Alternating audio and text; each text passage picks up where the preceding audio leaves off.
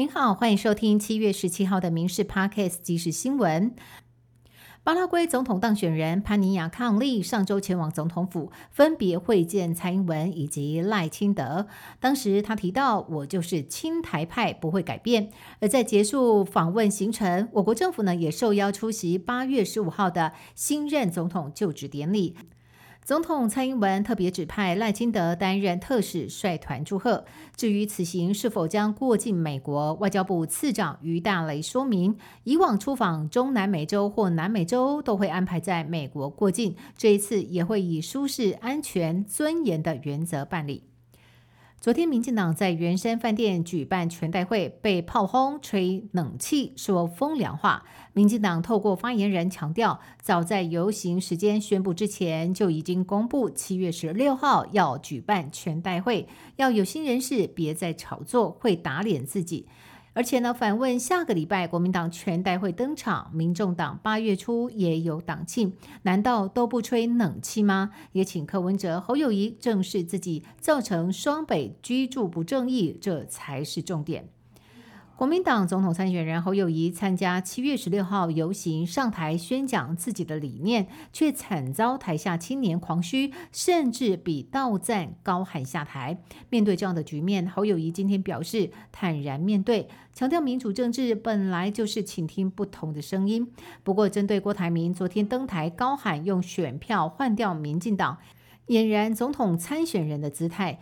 谢龙介日前怒呛，质疑他不输掉就要冰斗，今天在喊话拜关公都讲忠义诚信，要他还是早点回家吧。嘉义和连进金虎庙会昨天举行绕境，却发生了爆炸，导致二十八人轻重伤。警消初步盘查，这疑是气爆酿祸。经过警方采集现场的物件，发现有许多遗留残骸，但是并没有寻获爆裂物主要本体。嘉义市警分局今天表示，在现场遗留垃圾纸箱内发现黑色火药。经过刑事局爆破专家鉴定，不排除是释放烟火的时候不慎酿祸。警方将将朝高空落雁的方向来侦办。一名黄姓女网友在 PTT 爆料，十二号到高雄林雅区的知名搓冰店购买搓冰，没有想到使用之后，家人竟然集体不舒服，十一个人出现肠胃不适的症状，最严重的甚至出现血便症状。之后陆续接到了大约十几个受害者来电，表示都是十二号下午、晚上到知名的冰店购买的食品，许多人都出现了不适症状，最严重的甚至引发肾衰竭，进入加护病房救。治，卫生局到店里稽查，冰店才停止营业。而医院方面也从粪便中采验出了沙门氏菌，医生研判是此菌造成的感染。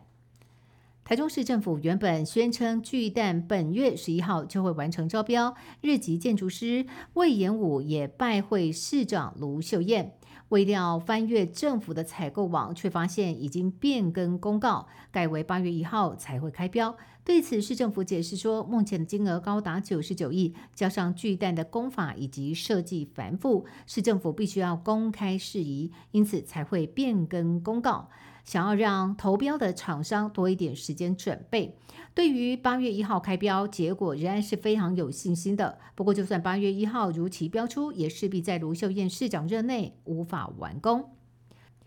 台湾网球一姐谢淑薇今天凌晨在温布顿网球锦标赛女双决赛，和捷克搭档史崔克娃以直落二击败第三种子的澳洲和比利时搭档，夺下冠军金杯。谢淑薇以创下温网十八连胜的纪录，拿下生涯第六座大满贯赛的冠军，也让她即将退休的搭档史崔克娃在温布顿留下完美的结局。